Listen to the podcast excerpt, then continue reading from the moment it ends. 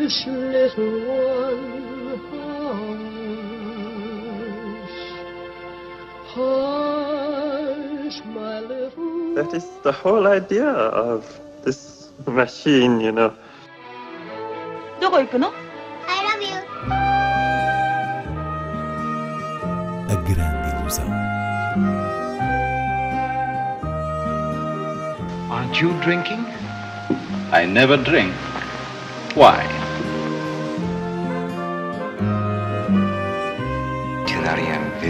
Hiroshima. J'ai tout vu, tout.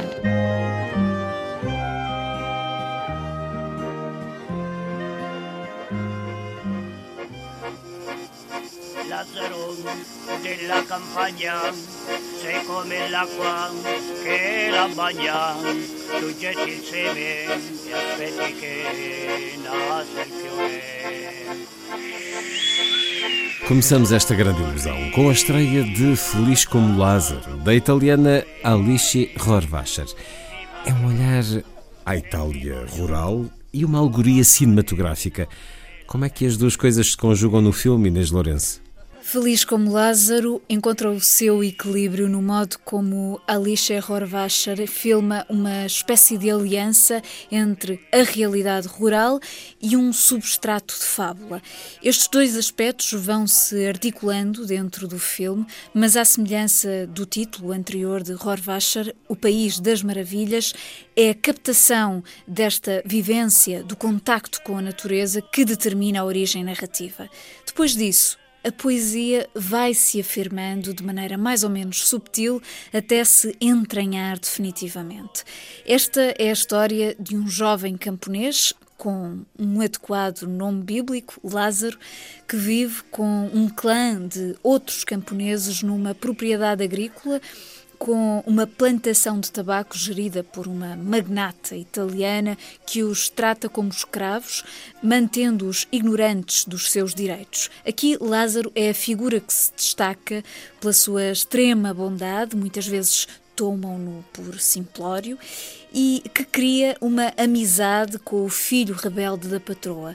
Tancredi, ele que não suporta o que a mãe está a fazer àquelas pessoas que vivem fora do tempo. E esta ideia do fora do tempo é, na verdade, aquilo que liga a primeira com a segunda parte do filme. A divisão acontece no momento em que Lázaro morre e, tal como na Bíblia, ressuscita, tendo passado muitos anos e estando o seu clã já a viver na cidade. Ele surge então com o mesmo rosto diante daqueles que envelheceram e não só será um corpo perdido no tempo e, e, na metrópole, como volta pela força da sua amizade por Tancredi. Feliz como Lázaro ganhou o prémio de melhor argumento no último Festival de Cannes e percebe-se porque Rohrwacher consegue alinhar com uma beleza imensa o naturalismo, com uma voz de fábula. Aliás, a história inclui mesmo o simbolismo de um lobo. É um filme para se apreciar a pureza de um ser humano na paisagem, atravessando o tempo.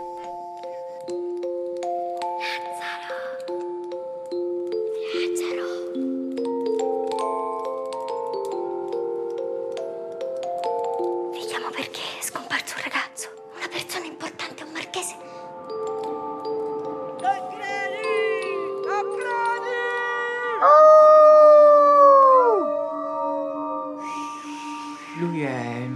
marchese Tancredi De Luna, il padrone dell'inviolata.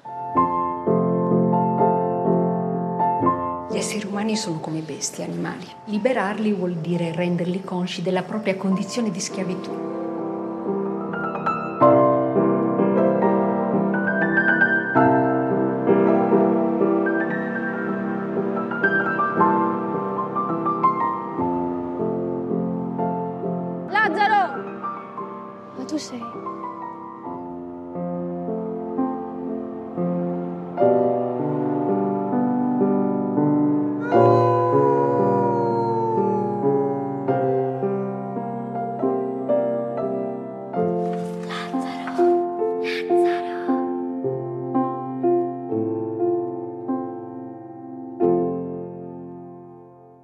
Destaques também para as estreias de O Caderno Negro, de Valéria Sarmiento, e A Aparição, de Xavier Giannoli. O Caderno Negro de Valéria Sarmiento é uma produção luso-francesa de Paulo Branco, em diálogo com outra produção sua, Os Mistérios de Lisboa, de Raul Ruiz. Isto porque se baseia também no universo literário de Camilo Castelo Branco, o livro negro de Padre Diniz, livremente adaptado pelo argumentista Carlos Saboga. Trata-se, sobretudo, de um filme de requinte folhetinesco. Sarmiento filma os destinos de duas personagens, um pequeno órfão e a sua ama, como uma saga de amores e desamores, segredos e descobertas, com os movimentos da Revolução Francesa e depois as guerras napoleónicas em pano de fundo. E aquilo que marca este retrato de época, desde logo muito bem captado pelo diretor de fotografia Cássio de Almeida, é a riqueza do elenco entre franceses uh, e portugueses, protagonistas e atores secundários que respondem à virtude do texto e alimentam uma desenvolta estrutura dramática. Voici le marquis de Louzeau. Ou bien je place cet enfant dans une institution, ou bien je te le confie. Je vous remercie de votre confiance. Je savais, c'est ça qu'on ne pouvait pas se quitter. Ne me laisse pas ici, ne me laisse pas tout seul. Non, bien sûr que non. J'ai connu ta mère, Milan, il y a plus de 20 ans. Ma mère, vous êtes sûr? L'enfant n'est certainement plus en France. Tu n'as pas de raison de rester.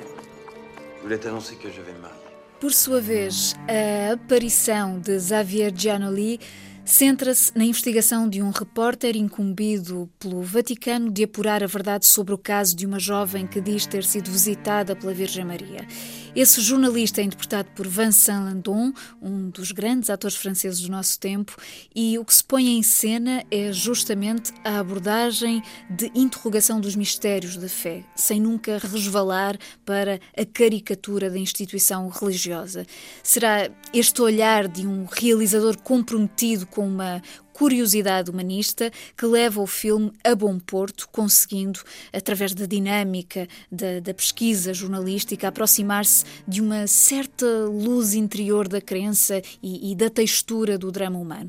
De resto, com a franqueza do rosto de Landon, a aparição eleva-se enquanto história de bastidores e a sua beleza está contida na própria seriedade da abordagem. Disons que l'Église préférera toujours passer à côté d'un véritable phénomène plutôt que de valider une imposture. Toujours.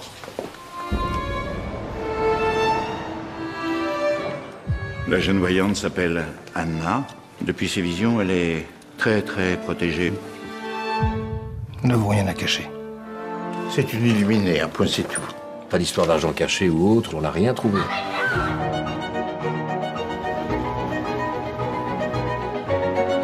Des faits, des preuves.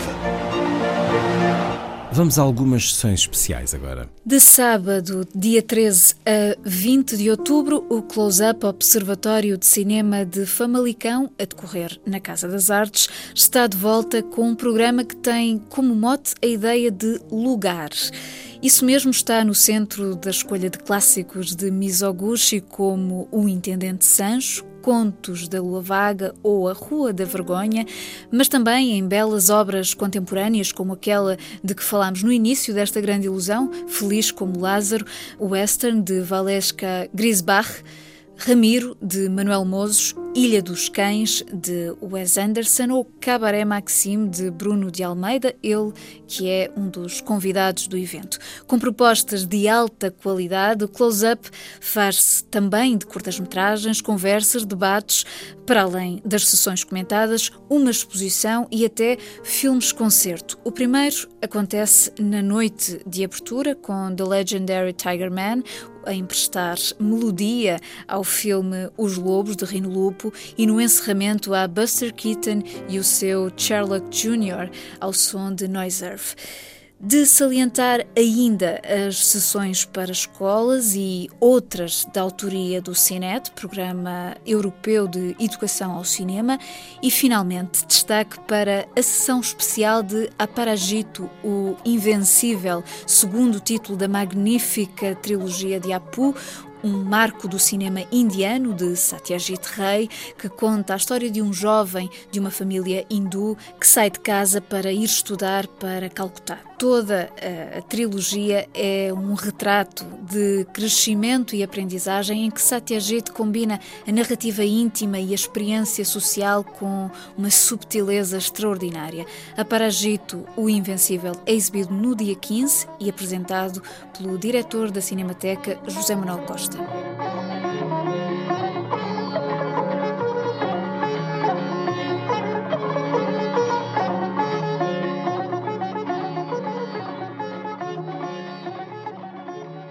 Começa também nesta sexta-feira a quinta edição do Curta Arruda, Festival de Cinema de Arruda dos Vinhos, que se prolonga pelo fim de semana mostrando filmes de curta-metragem centrados no tema da ruralidade e nos valores a ela inerentes. Este ano há em exibição 64 curtas de 27 países e um ciclo dedicado aos realizadores David Dotel e Vasco Sá. Para além do cinema, há também uma exposição de fotografia e dois concertos de música eletrónica. O Curta Arruda celebra assim a riqueza do mundo rural a partir do grande ecrã. No Algarve, o Cineclube de Faro Inicia agora uma temporada de cinema de animação, no segundo domingo de cada mês.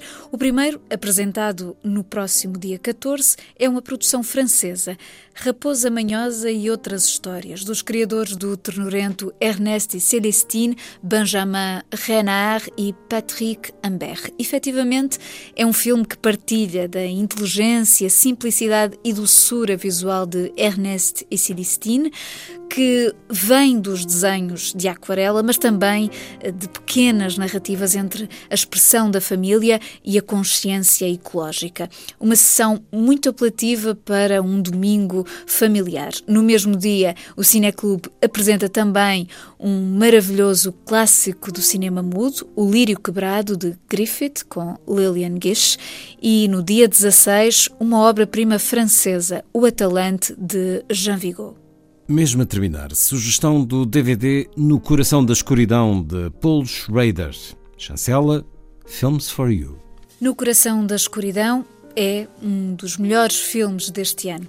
Aquilo que Paul Schrader fez, digamos, com a benção das suas entidades cinéfilas, Dreyer, Ozu, Bresson é da ordem do transcendente. Ethan Hawke interpreta aqui um padre que mantém um diário onde vai esvaziando os seus tormentos íntimos e um dia vê a sua vida paroquial agitada com a situação de uma jovem grávida que lhe pede para falar com o seu namorado, um ambientalista radical que se recusa a colocar uma criança neste mundo em acelerada degradação. E é a partir da primeira conversa de ambos que a realidade começa a desabar sobre os ombros deste padre. Veja-se, este é um filme assente na palavra e no argumento da fé. E com estes dois uh, ingredientes, Paul Schrader alcança uma justeza dramática que passa pela própria estética austera e transcendente do filme, entre o desespero e a esperança. E o sublime aloja-se nesta linguagem, uma linguagem que vem dos clássicos, mas que se exprime num distinto olhar contemporâneo, a meio caminho entre Deus e os homens. Lembrar também que Schrader estará em Lisboa em novembro, no âmbito do Lisbon and Sintra Film Festival.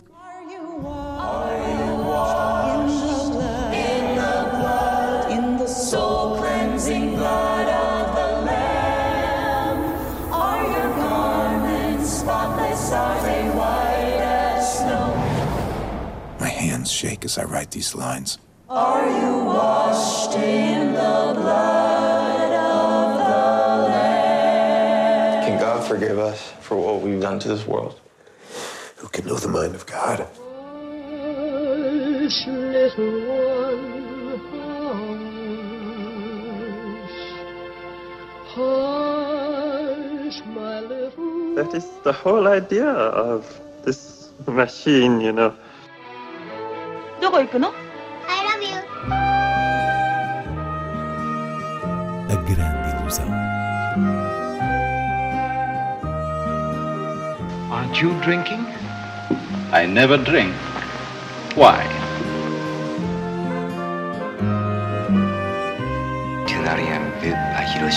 J'ai tout vu.